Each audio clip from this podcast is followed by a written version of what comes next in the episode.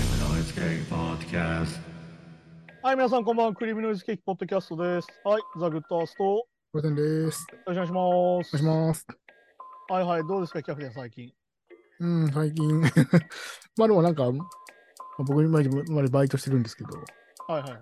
まあ、マスク解禁だったじゃないですか。解禁っていうか、まあしなくてもいいよってああ、まあ、個人の判断ってやつね。言って。うん、だからなんかこう、レジ前にフィルター、フィルターっていうかなんか、あれ置いてあったんですかあれあれも撤去しいいで、そうそう、あれも撤去して、うん。一応まだ店員はマスクしてるんですけど、はいはいはい。まあでも、やっぱまあ、マスク外してる人もいれば、お客さんでも、うん。うん。まだ結構ねしてる人の方が多い感じですね。ああ、まあ、どうなんだろうね。結あ局さ、まそこもさ、うんなんかあの、なんで俺揉めてんのかなと思っててさ、うん。だって要は、マスクするのもしないのも自由になったわけじゃまあまあまあ、そうですよね。ん。で、なんかまあ、マスクをしてることの機能性っていうのはもう証明されてるわけじゃん。うんうん。って考えたらさ、別にどっちでもよくないなわけ。うん、まあまあまあ、確かに。なんか人混みだったらマスクした方がいい し、うんまあ別に一人で歩いてるならし、てかまあそもそも一人でいるときはしなくていいわけだから。っうん。ていうなんかさ、その、決めれない感じが日本っぽいかなと思って。そう、あとは、まあ、あんまマスク外したくないってのもあるんですね、なんかね。まあだから逆に言うとさ、俺なんていう、あれだからさ、この時期完全に花粉症だからさ、うん。ああ、まあ、はい。うん、まあ別に普通に今もしてるから、うん。そんなに変わんない感じだし、うん。で逆に言うと多分その顔を隠すっていう文化がさ、うん。欧米ほど日本はあるから、そもそもが。うん。だから別にそこまでさ、マスクみんなでするときにそもそも抵抗がそんななかったじゃん。うん。なんか若い子とか結構マスク日頃からしてる子多いし。まあ、そそうそうですね。よく考えたら、コロナ前からのもう、うん、ってる人いますよね。マスク結構いたと思うから、なんかそこの抵抗感そもそもなかったからさ。そうそう。まあ、あと、まあ、その、ひげ剃んなくていいとかね。まあ、ねまあ、お女の方はメイクしなくてもいいとか。そうそういうなんかそのズボラさが許されるのも逆に楽でいいじゃんみたいな話です。そうそうそうそう。でもなんかね、僕聞いたことあるのが、なんか、お欧米の人ですぐマスク外したがる人多いじゃないですか。うんはいはい。なんかね、コミュニケーション取るときに、なんかこうやっぱ口で感情を表す。あ人あ、そがなんれかはあれだよ。前も話したかもしれないけど、アメリカン、アメコミのヒーローが全員口開いてるのと一緒で。うん、あ、そうあそうそうそうそう、そうなんですかね。あの、あ日本って結構フルフェイスの選手、あの、てかまあ、ウルトラマンとかそういうフルフェイスじゃん。うん、うん。仮面ライダーもそうだけど。いや、確かに確かそう、あの、キャプテンアメリカとかバットマンとかみんなここだけ開いてんだよ。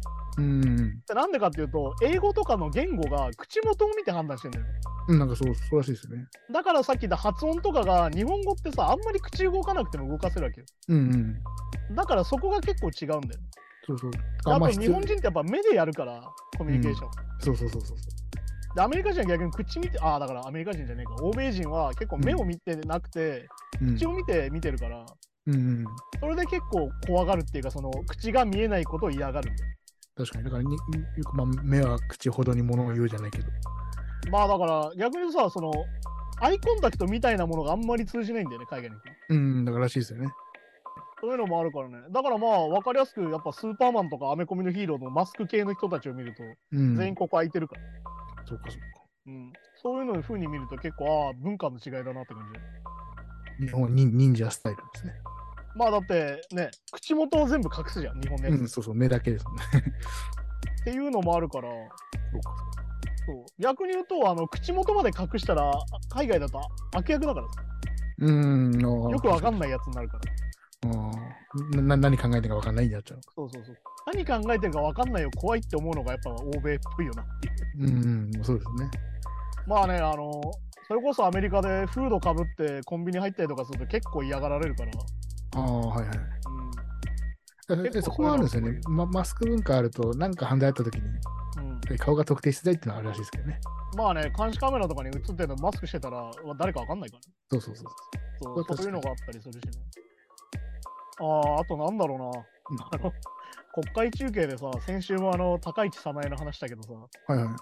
あの、 高市早苗がさ、うんあのテレビ朝日をディスるはずもございませんっていう答弁をしてて、うん。やべデえ、ィ国会答弁でディスるって言ってると思って。ス確かすごくないなんかディスるついにここまで来たか感ない。に。いや、確かに確かに。だってディスリスペクトなわけじゃん。まあそうそうそう。ほん本来ね。ついにディスるってのは完全に日本語になってて、うん。これ多分あれだね、あの、なんだ、辞書に載るね、多分そろそろ。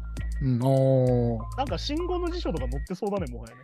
ディスる。まあ確かに。まあでも、そっか、ディスるに変わる日常語って意外とないのか。なんかぴったりの意味でだ分かけらられる。バカにするとかなんか軽蔑するとかそういうことになっちゃうよそうか、そうか、そうか。なんかニュアンスとしてちょっと違うもんうん、まあ確かにね。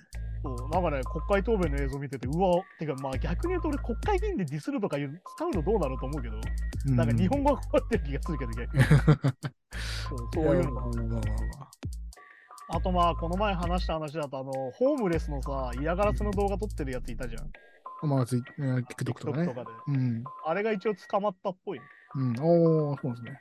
なんか10代半ばの少女ら2人が書類送検みたいになってるうん。まあまあ、まあ、さ普通に傷害事件とか、まあ、傷害事件とかね、まあれか一応なんかまあ、建造なん物か侵入らしいけど、あ、真剣でも真剣か。いわゆる買うつもりもないのにコンビニに入って騒いだっていうので、そうそうそう一応建造物侵入の扱いらしいけど。ああ、いやーでも理由がすごいよ。路上生活者の動画を投稿して、うん。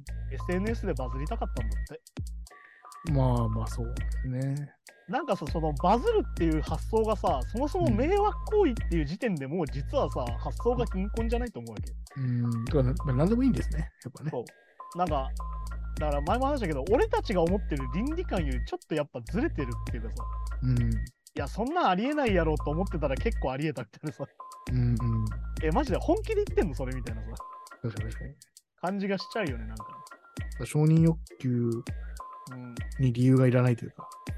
まあだから承認欲求っていうかもう完全にたなんだろう有名になりたいだけうん。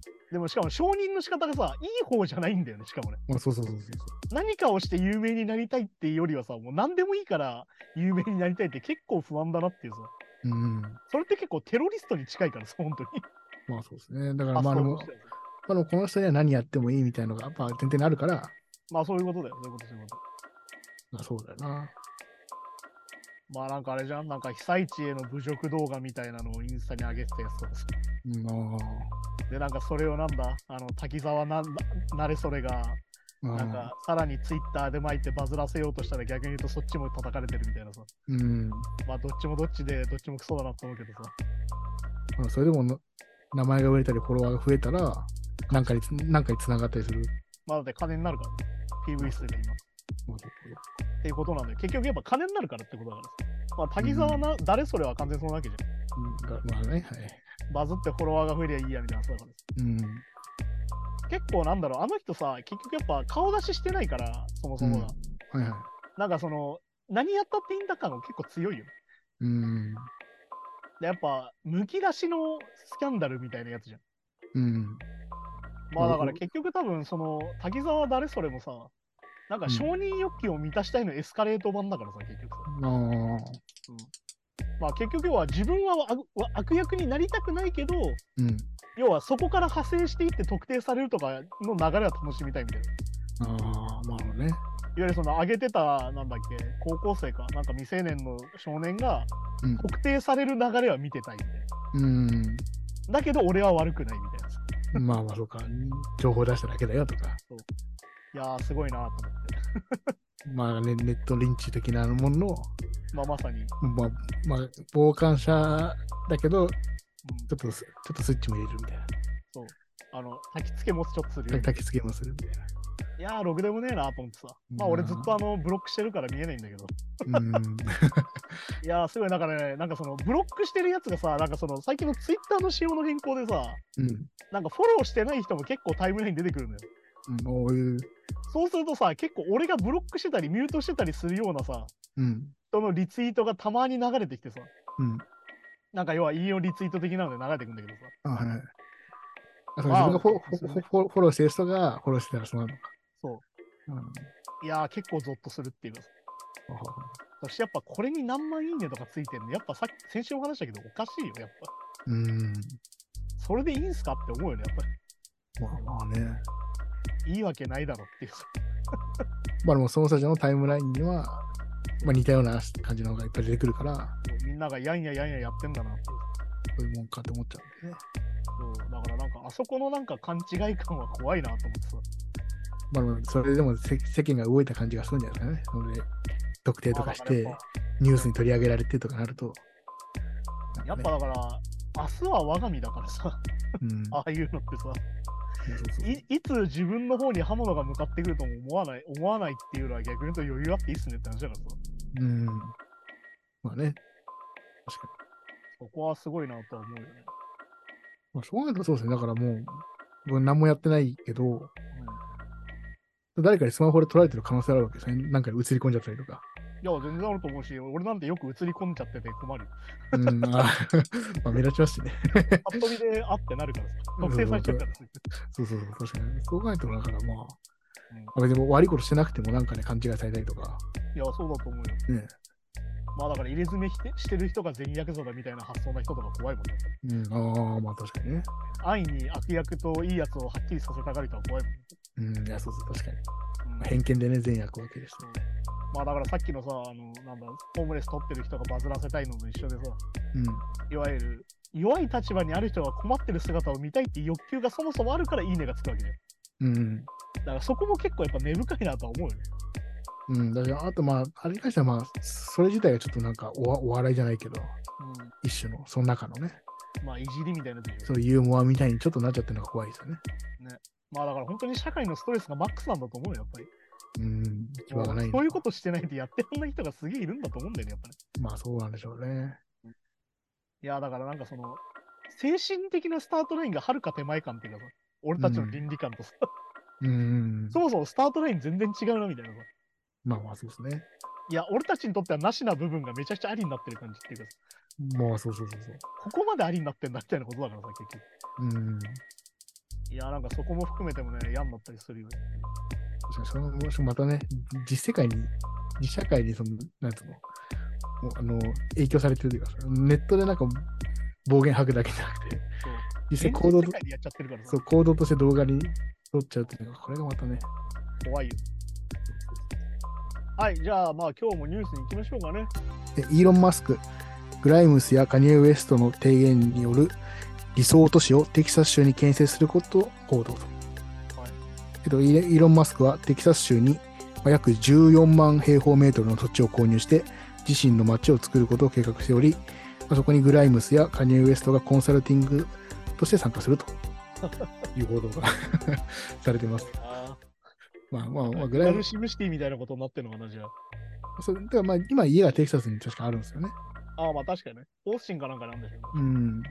そこで理想都市を作ろううん。と。それではさっき言った、まあ、ツイッターとかもね、こう、言論がもしかしたら統制されて、まあ、本当に自分、イーロン・マスクにとっての理想、プチ国家みたいなのができる。まあだから前も話したけど、俺の考えた正義みたいな話の人じゃん、あの人。うんうん。この前もなんだっけな、すげえ嫌な話あったんだよな。なんか車椅子かなんかの従業員だっけなんかその、うん。なんか麻痺して喋れないかなんかの従業員を、うん。なんかイーロン・マスクがどうせお前何もしてねえんだからお前クビだみたいにやったら、うん。その人が実はすげえ優秀な人で、うーん。で、なんか最終的にイーロン・マスクが謝ら謝ったみたいなニュースが流れてきて、いや、ひどいな。いやーなんか、なんだろうな、やっぱジャイアンだよ、やっぱり。まあまあ、そうなんでしょうね。うんなんか、小山の大将がそのまま世界レベルになっちゃった感じっていうかさ、。うん。なんかそれでなんかまあイーロンざまっていうかなんかこういう人が仕切ってんだよこの会社っていうのやっぱ改めて思うよね。うん。まあそうですね。あとなんかイーロンさん万歳って言ってた社員もいたじゃんなんかうん。イーロンマスクに従いますみたいな。はいはい。なんか家帰んないで仕事してたやつもクビになったみたいなさ。うん、おー。なんかもうなんつうのかな。もうだからやっぱ俺の考えた正義だからさ俺の考えた正義って違うやつ全員クビみたいな話だから、うやん。っぱ社会性ないよね実はだからね。確かに。まあでも、こういう社会性なくてモラルとかない人の方が、まあ、ある種ビジネスで、ちょっとポンって突き抜けやすいっていう側面もあれはあるんですよね、これ実際ね。だけどこうやって公共の場面に近づく感じっうん。てなるとこういう目に遭うんだよね多分。まあそうそうそいわゆるうわーひどってなるから普通に。う。うん。 まあそう。まあね。やっぱそこなんだよね。うわ、普通にひどいなっていうさ。うん。そしてやっぱり、なんだろうな。人間ってやっぱ限りある時間じゃん。うん。限りある時間の中で人と付き合うんだったら、やっぱクソ野郎とは付き合いたくねえよなってやっぱ思うから。いや、そうそう。だからね、イーロン・マスクが上司とかなんか嫌だなと思ってますけどね。イーロン・マスクが10、なんだろうな。 100億ぐらいくれたら友達になってもいいかなぐらいで、うん。 それ以外だったら別に友達にはなりたくねえかなと思っちゃう確かに。まあまあね。まあでもそれも売買してみたいな感じですけど。いやだからそこもね、あの友達を買うみたいな話だからね。そうそうそうそいやだからなんだろうな、俺、グライムスはさ、俺音楽は別に嫌いじゃなう。いいし、や、僕も好きですよ。なんなら好きなんだけど、 やっぱり、うん。あんたの旦那どうかしてるよねとは思うよ、やっぱり。うん。そしてなんか、グライムスがどこまで彼のことを信用してるのかも、なんか俺あんまりわかんなくてうん。さ、ね、一時期なんか離婚するみたいな話もしてたし、まあ確かに確かそうで、まあ一緒にいるからね、まだね。に。うん。いやー、なんだろうね、なんかこう、考えたくないなって感じになってきちゃうよね、ここまで来るとね。うまあ、そしてカニエ・ウエストとまだだしな、みたいなさ。ん またね、ちょっとね。まあ、だから、なんだろうな。あの、まあ、俺の大好きトレント・レズナーがイーロン・マスクとやり合ってましたけど、うん。まあ、逆に言うと、まあ、トレント・レズナーの言ってることに俺は100%ベットするから、うやんっぱイーロン・マスクは好きじゃないっすって感じだよね、やっぱり。まあそうですね。だからまあ本当になんか、さっきのツイッターの件でもそうだけど、本当陰謀論とし国家みたいなね。いや、だからさ、どこまで本気か分かんない感じがやっぱ嫌なんだよね、俺はイーロン・マスクに関して。ああ、そっかそっか。まあ、そういう俺人た面ちを白がってるとこもあると思うんだよ、ぶっちゃけ。誘導してる側っていうか、まあ、まあまさに要そう。は、そうすりゃさ、炎上したり、バズったりするわけじゃん、結局。うんうん。って考えるとやっぱね、あの PV 数増えたわ、へへみたいなさ。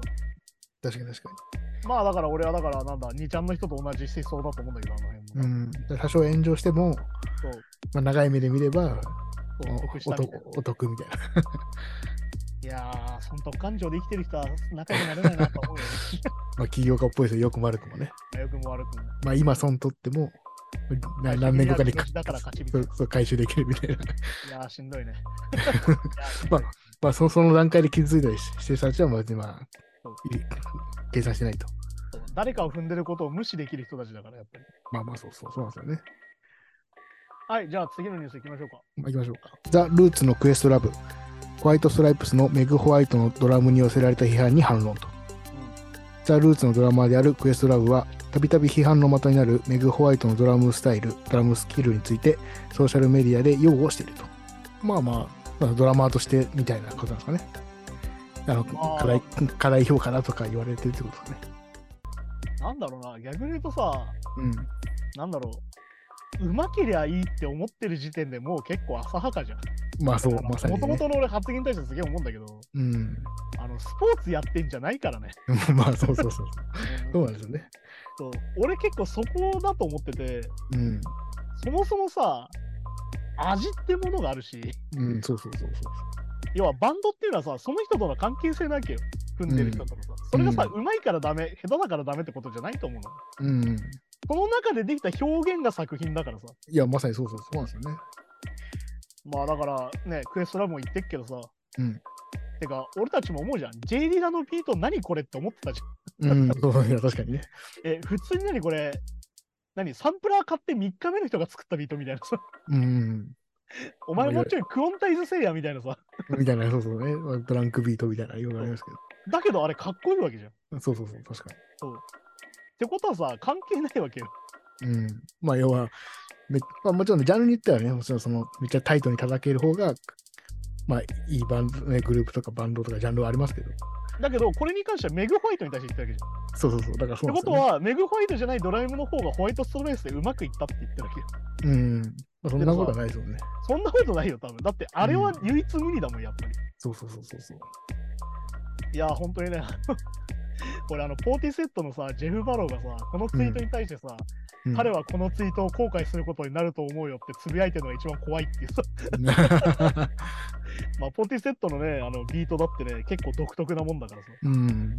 まあ、逆に言うとそれでウィークエンドにサンプリングされたりしてるわけだけど、まあ、そうですね。はい。やっぱだから、その、オリジナリティみたいなところを見ないさ、判断だけど、うんそれって結う局。ん。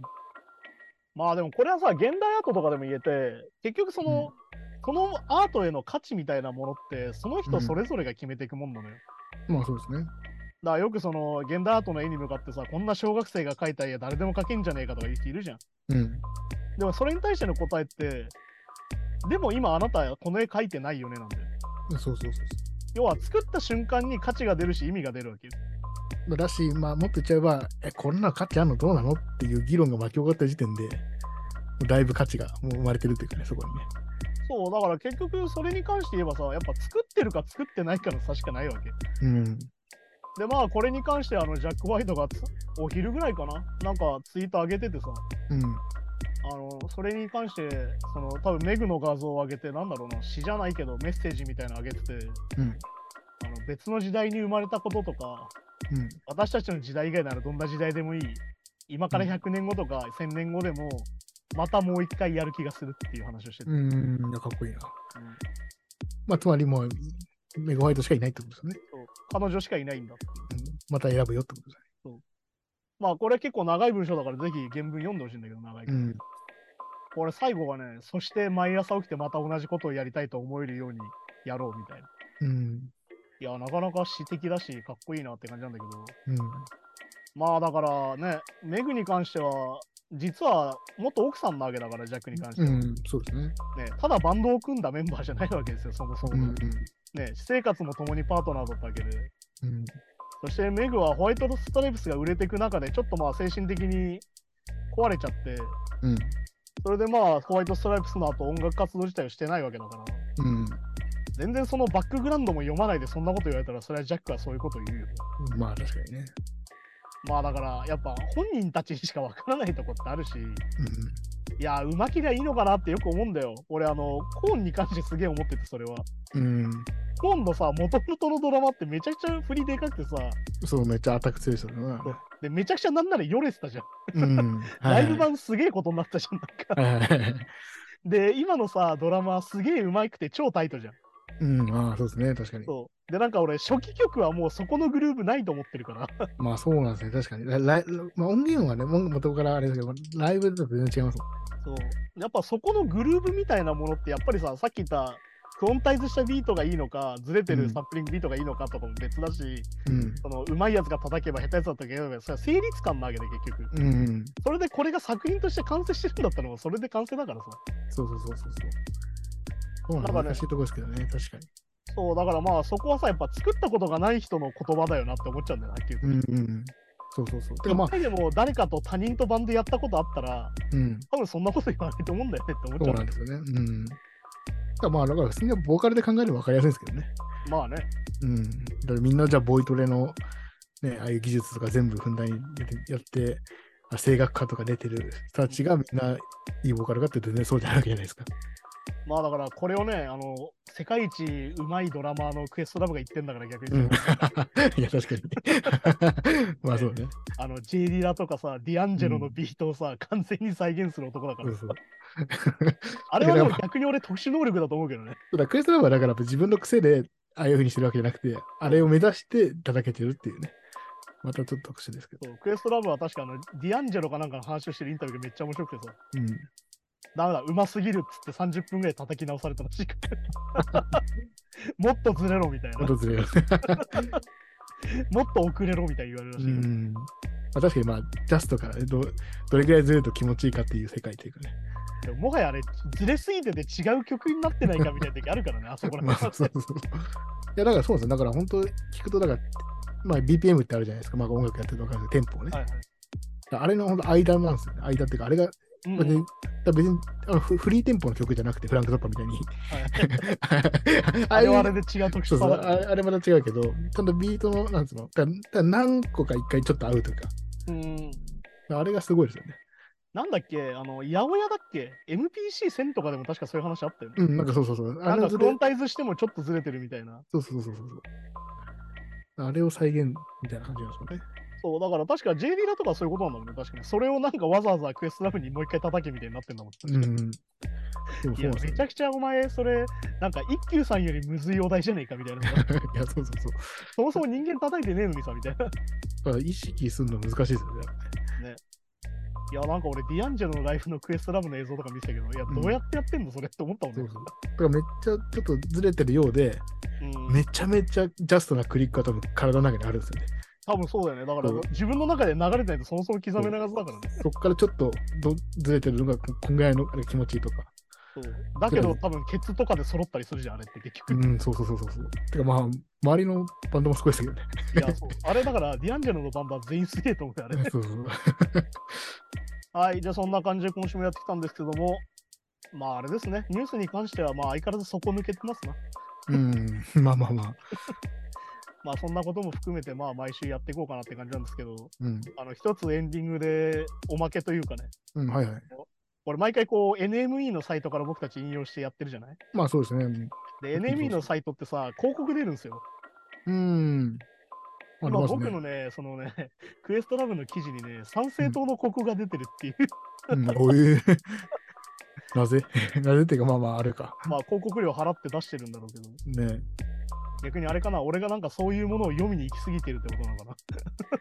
まあそうですね。だからまあ、あのはよくね、反対派の意見を調べても、うん。やっぱ出てくるから得っていくいいじゃないですか、そういうのって。まあよく言うよね、それはね。だからもしかしたら、だから、まあ賛成と賛成してなくても、 そういうの調べてると出てくるんじゃないですか。いやー、すごいね。まあだからね、よくエロ広告が出てくるのはお前がエロいのを見てるからだうん論があるけど、実はあれ嘘らしいからね。もっとランダムらしいからね。あ、そうなんですね。そうそれで要はクリックするかどうかを測ってるだけで、それはめちゃくちゃランダムに出てるっていうらしいよ、最近はもう。いや、でも昔はそうだったけど、検索履歴からとかじゃないですね。そうそう、そこではないらしいもん。っへーていう話で、まあ、サンセットのコクが出てきたあたりで終わりますかって感じです。うん。はい、じゃあそんな感じで今週もありがとうございました。はいまた来週です。さようならさ。ようなら。 Wave Noise Gang Podcast.